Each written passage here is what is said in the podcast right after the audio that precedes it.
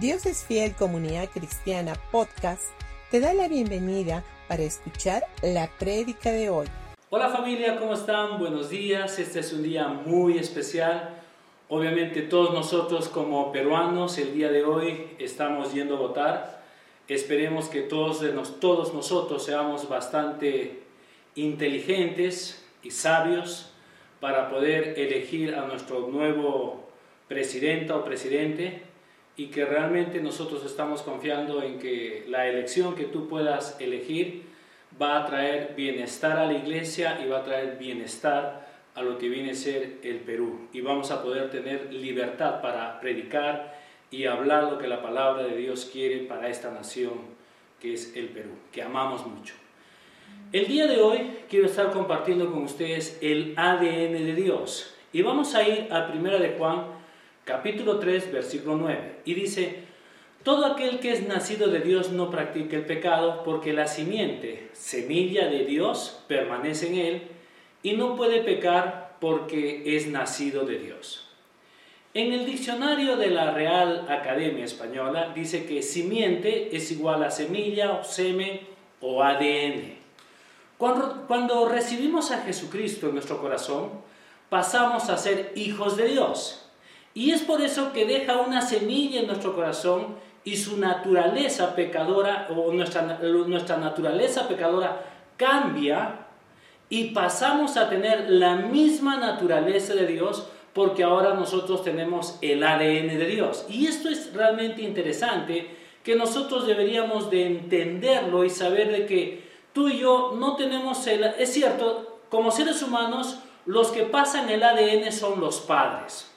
¿Verdad? Pero cuando tú y yo nacemos de nuevo, nuestro Padre Celestial está pasando su mismo ADN, está pasando en nosotros. Por eso es de que la Biblia dice que ahora nosotros tenemos la naturaleza de Dios viviendo en nosotros. En 1 Juan capítulo 3 versículo 1 dice, mirad cuál, mirad cuál amor nos ha dado el Padre para que seamos llamados hijos de Dios. Por esto el mundo no nos conoce porque no le conoció a Él. Esto nos lleva a entender que nuestra naturaleza es cambiada en el interior, en el interior de nuestro ser. Es por eso que el resto de las personas, la gente que está alrededor de nosotros, no lo puede notar, no lo ven nuestros amigos, incluso a veces nuestros familiares no pueden notar este cambio y es más, no reconocen el cambio, pero en nuestro interior hubo un cambio en nuestro espíritu. Y es por eso que también nosotros nos convertimos en qué? En vencedores en Cristo Jesús. Y esto es algo que me, me gusta mucho porque muy pocas son las personas que se ven como vencedores.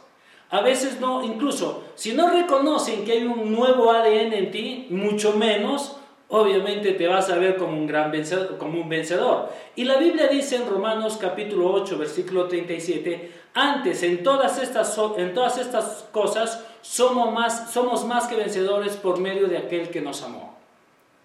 Si la palabra de Dios dice que somos más que vencedores por medio de Cristo, entonces lo somos, porque su ADN está en nosotros. Entonces, no es que vamos a hacerlo, sino es de que ya lo somos. Pero alguien podría decir, bueno, si el ADN de Dios está en mí y yo soy un vencedor, entonces ¿cómo es posible que esté, experimentando estos momentos de pronto de retroceso o de fracaso o que no me sale nada bueno en la vida? Eh, eh, eh, ¿Por qué me pasa todo esto y en este momento? justamente en los momentos que estamos viviendo de pandemia. ¿Qué está pasando? ¿Que hay algo de malo en mí? Bueno, quiero decirte algo. Aunque estés pasando momentos difíciles en este tiempo, en momentos de desconcierto en este tiempo, tienes que saber que los resultados de esta situación van a ser favorables para tu vida. ¿Por qué? Porque Dios dice que todo esto, simplemente todo lo que está sucediendo, nos, nos, lleva a ser más que vencedores. Y tenemos la victoria en Cristo Jesús, en nosotros, en nuestro ADN. Dios nos ha puesto en Cristo a quien Él ha exaltado hasta lo más alto del universo. No estamos tratando de llegar al terreno de la victoria, ya estamos en el terreno de la victoria. No confesamos la palabra de Dios para obtener victoria, sino que confesamos su palabra porque tenemos su victoria. No peleamos por la victoria, sino que peleamos desde la victoria. Y eso es importante que nosotros podamos entenderlo. Ahora, no te olvides que dentro de ti hay un ADN de victoria. Y nuestros antecesores, nuestros antepasados, eh, todos, cada uno de ellos que la Biblia habla, que eso lo podemos ver en Hebreos 11, todos estos grandes hombres, héroes de la fe, que fue Abraham, David, Sansón, este, Esther y muchos hombres que la Biblia los ha registrado como héroes de la fe, todos ellos tuvieron victorias en sus vidas. Esas victorias fueron cuando ellos estaban pasando momentos de dificultad. Ahora quiero decirte algo, las victorias no son en los momentos de paz. Las victorias no son en los momentos donde todo es bonanza, no. Cuando todo está genial, mm, no necesito pelear, ¿verdad? Pero cuando hay dificultades, es tiempo de pelear. En el buen sentido de la palabra, no voy a ir a guerrear contra el diablo, sino simplemente tengo que saber que yo soy un vencedor en Cristo Jesús. En esos momentos de dificultad, ahí es cuando nosotros tenemos que sacar el ADN que está registrado en nosotros que tú y yo somos vencedores y no solamente somos vencedores, sino que hay alguien que pagó un alto precio por ti y por mí, y este es Jesucristo. Yo no sé cuántos de ustedes puedan saber un poco de la historia de los caballos de carrera de, puros, de pura sangre. Yo en estos días yo he estado un poco eh, este, averiguando un poco más de lo que vienen a ser estos, estos animales. Y hay ciertas características de todos estos caballos de carrera. Por ejemplo, el cuello debe de ser musculoso y largo, la espalda también debe de ser musculosa y profunda, el dorso tiene que ser recto y fuerte y las, extremidades deben de ser eh, preferiblemente alargadas y muy fuertes. Pero muy aparte de todas estas características básicas, los criadores o los que se dedican a esta, a, esta afición, ellos no solamente van y compran un caballo porque es lindo, sino que ellos van y estudian su, todos sus genes, los genes que tienen este, este, caballo. ¿Qué es lo que hacen? Ellos comienzan a ver quiénes son sus padres, quiénes son sus abuelos, sus, sus bisabuelos, sus tatarabuelos. Y es más, en algunos estudios dice de que hay mucha gente que estudia 20 años, 30 años y 50 años atrás de todos los caballos, tanto de, tanto de, la parte paterna como materna de estos caballitos. Y nosotros podemos ver inclusive que cuando nacen uno de estos potrillos, estos potrillos pueden tener lindas características, pero si te das cuenta sus patas a veces son un, poco enclencles, eh, pareciera que como es como una pequeña gelatina, pero sabes que los criadores o los aficionados no ven el enclenque que es este potrillo, sino que ellos ven un gran caballo campeón. ¿Por qué? Porque sus genes dicen de que este es un futuro campeón. Y este caballo, acá en Perú, un caballo puede costar 40 mil dólares. Pero un caballo que gana una carrera puede lograr eh, este, pagar 200 mil dólares, estamos hablando acá en Perú, pero afuera son miles de miles de dólares que vale este caballo. Y es interesante cuando nosotros lo traemos al ámbito espiritual. Porque si vemos de que los hombres naturales comienzan a estudiar los genes de, estos animales, de, de, de, las aficiones que cada persona tiene, yo he tenido eh, una perra y, antes de poder comprarla, obviamente me, interesé, me, he interesado un poco en quiénes eran sus padres y he comenzado simplemente a ver, pero no sabía mucho. Pero ahora sé un poquito más. Y realmente si tuviera que comprarme otro, otro perro, lo cual mi esposa está totalmente en desacuerdo, yo tendría que ver, estudiar un poco más. Pero sabes que cuando yo lo traigo al mundo espiritual, nosotros tenemos que saber de que tú y yo tenemos un ADN de un campeón. Tenemos un ADN donde nuestros ancestros han sido más que vencedores. Y podemos ver nosotros todo en el Antiguo Testamento, estos grandes hombres de, la fe. Y estos grandes hombres de la fe, ese ADN también está en nosotros. ¿Sí sabes cuál es? ¿Sabes por qué hay un ADN en ellos? Porque ellos creyeron en Dios y yo también, por haber creído y por tener a Jesús en mi corazón, entonces ese gene de campeón está en mí.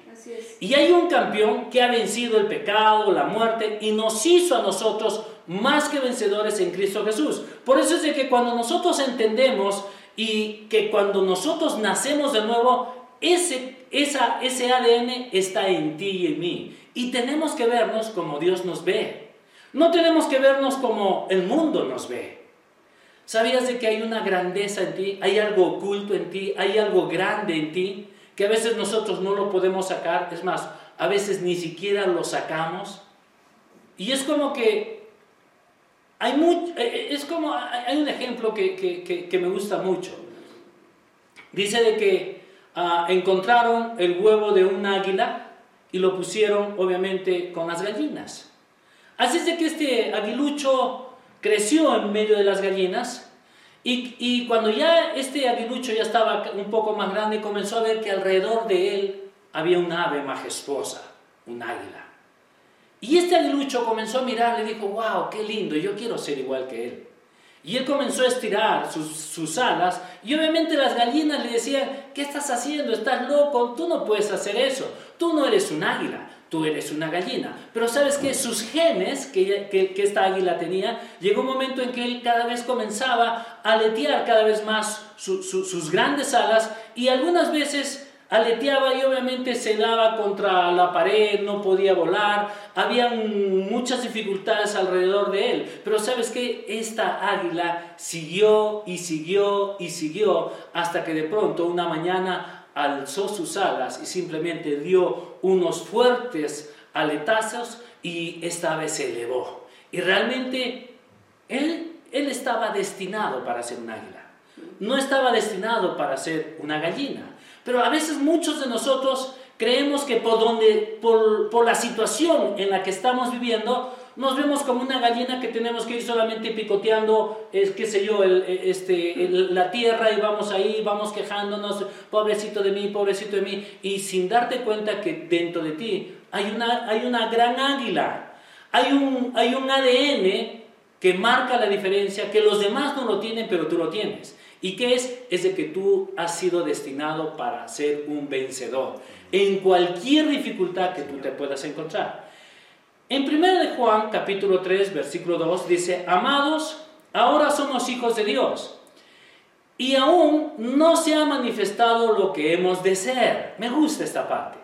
Pero sabemos que cuando Él se manifieste, se manifieste, seremos semejantes a Él porque lo veremos tal como Él es.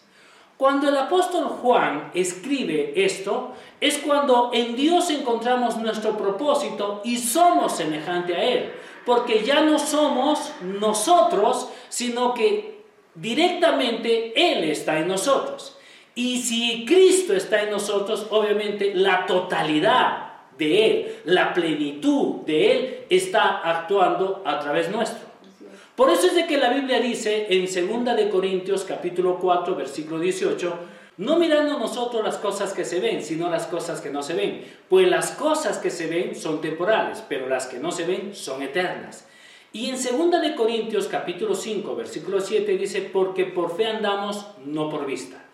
Esto no significa que debemos de andar a ciegas o en ignorancia, sino que significa que debemos de mantener nuestra mirada en la realidad invisible, la más alta realidad espiritual, que no se ve, pero que excede a la realidad física que nosotros podemos ver, inclusive que nuestros sentidos obviamente no pueden experimentar la parte espiritual, no lo ven, pero sabes que es una realidad. Alrededor de nosotros existe un reino espiritual que no se ve. El reino es un reino donde vive Dios o donde opera Dios y es la dimensión donde, donde obran los ángeles y también obviamente los demonios. Es completamente real a pesar de que nuestros, nuestros ojos naturales no lo pueden ver físicamente. Y es la región en la que Dios opera y opera todo este mundo que nosotros podamos ver. Por eso es de que en Hebreos capítulo 11, versículo 3 dice, por la fe entendemos que todo el universo fue formado por el orden de Dios, de modo que lo que ahora vemos no vino de las cosas visibles. Y toda esta, todo este ejemplo nosotros podemos tener una dimensión o un principio que habla la palabra que lo ilustra de la forma correcta. Y esto lo habla en Segunda de Reyes capítulo 6 versículos del 18 al 17. Obviamente no voy a leer todo esto, pero voy a tratar de hacer un resumen. Cada vez que el rey Aram entraba en guerra con Israel, él juntaba a todos sus funcionarios, los reunía y él hacía planes para ir y atacar a Israel. Pero cuando él terminaba de hacer sus planes, hacía sus tácticas y todo lo que había tramado en contra de Israel, inmediatamente Eliseo, el hombre de Dios, iba y le advertía al rey de, al rey de Israel todos los planes que este rey de Arán tenía contra el pueblo. Así es de que el rey de Arán no podía eh, eh, llevar o no podía ejecutar todos sus planes porque siempre se le truncaba. Hasta que llega un momento en que este rey junta a sus funcionarios y le dice, dentro de ustedes hay, un traidor. Hay uno que va y le dice todos los planes que nosotros tenemos, por eso es de que nosotros no podemos vencer o no podemos atacar a Israel. Pero uno de ellos viene y le dice, no mi señor, le dice, no es verdad lo que usted está diciendo, lo que sucede es de que Israel tiene un profeta, que es un profeta que se llama Eliseo. Y este hombre, una vez que nosotros estamos planeando en lo privado, Dios le revela las cosas y él va y se lo dice al rey de Israel. Por eso es de que nosotros no podemos tener éxito en todos los planes que tenemos contra Israel. Así de que este profeta de Arán, o perdón, este rey de Arán, manda un decreto o les dice, ahora quiero que vayan y lo capturen a este hombre. Por eso es que en el versículo 15 y en el, del 15 al 17 dice, al día siguiente cuando el sirviente del hombre de Dios se levantó temprano y salió, habían tropas, habían tropas, caballos y carros de guerra por todos lados. Oh Señor, ¿qué vamos a hacer ahora? gritó el joven a Eliseo. No tengas miedo. Y dijo Eliseo, hay más de nuestro lado que del lado de ellos. Entonces Eliseo oró, oh Señor, abre los ojos de este joven para que vea. Así que el Señor abrió los ojos del joven y cuando levantó la vista vio que la montaña alrededor de Eliseo estaba llena de caballos de carro y de fuego.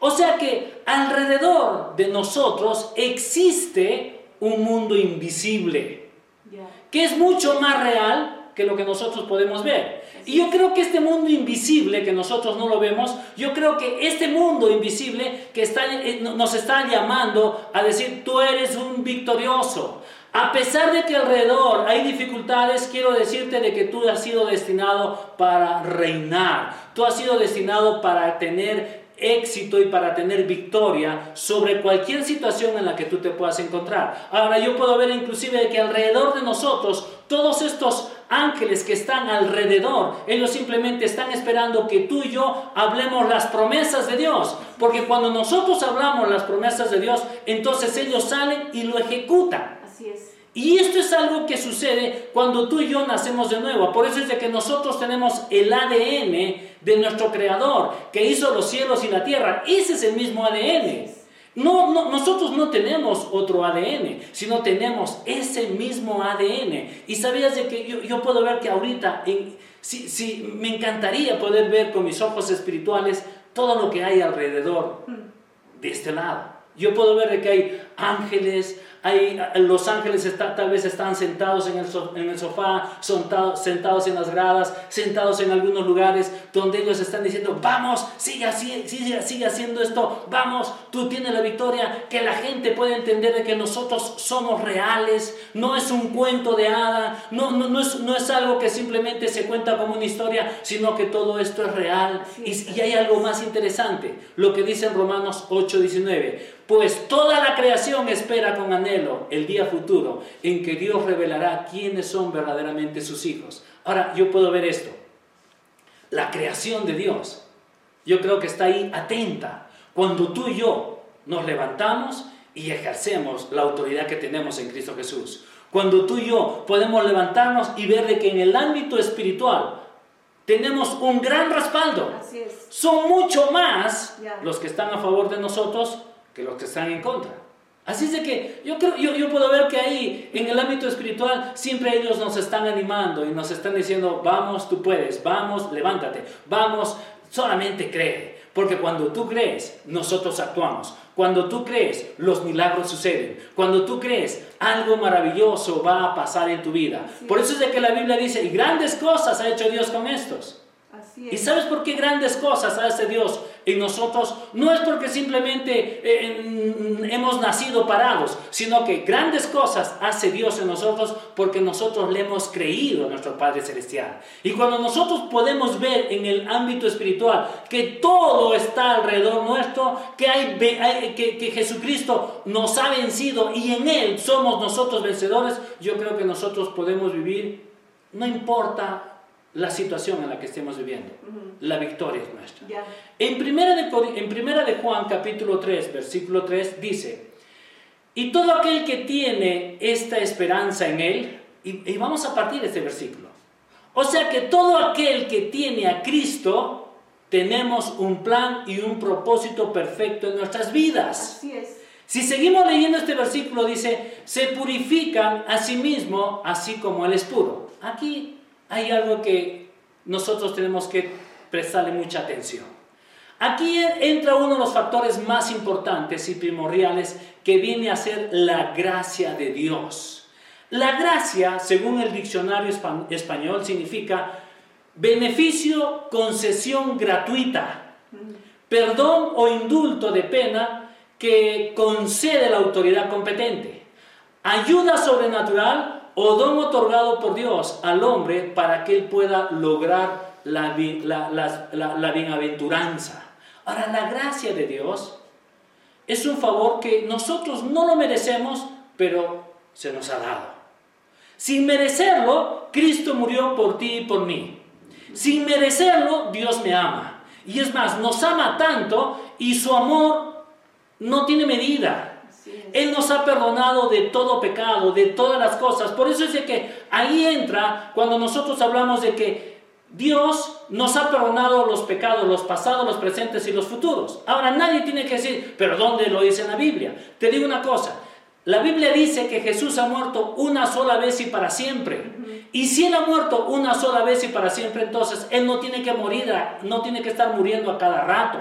Tampoco yo no tengo que estar haciendo penitencias y haciendo cosas para ganarme nuevamente el favor de Dios. Una vez que tú naces de nuevo, el favor de Dios está sobre tu vida. El favor te está respaldando al 100%. Como dije la semana pasada, nosotros nacemos por gracia, pero el vehículo que viene a ser la fe me hace llegar y me hace llegar y obtener todo lo que yo quiero.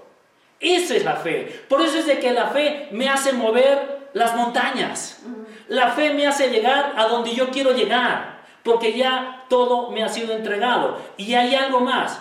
detrás mío o alrededor mío, yo tengo todo el poder de Dios respaldándome porque yo tengo el ADN de Él. ¿Sabías? Y si tú tienes el ADN de Él, entonces tienes la, la misma naturaleza de Dios. Cuando adquirimos el ADN de Jesucristo, nuestra naturaleza ha cambiado y los pecados han desaparecido totalmente y Él te mira justo, te mira santo. ¿Por qué? Porque tienes el ADN de Él. Por eso es de que, aunque no me merezco ser santo, Él dice, bueno, te lo has ganado porque has creído en mí. Y si yo he creído en Él, entonces es más que suficiente. No tengo que estar haciendo algo más extra. ¿Sabes qué? Disfruta de la gracia.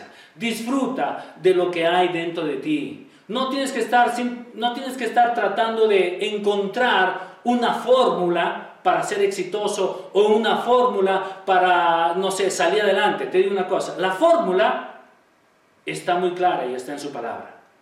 Y la Biblia dice, búscalo a Él primero sobre todas las cosas. Y cuando tú lo pones a Él primero, Dios comienza a hacer milagros. No busques primero el cómo salgo de esta situación, busca primero a Él y Él te, y él te va a sacar de esta situación. No estés buscando la sanidad, sino tú tienes que buscar primero a Él y Él te da la sanidad. No estés buscando el cómo salgo de esta deuda, sino cuando tú lo buscas a Él, Él dice, yo sé cómo tú vas a salir de este problema. Entonces cuando nosotros aprendemos a poner a Dios en primer lugar, entonces Él está dispuesto a hacer milagros en nuestras vidas. ¿Por qué? Porque el ADN, te vuelvo a repetir, está en mí.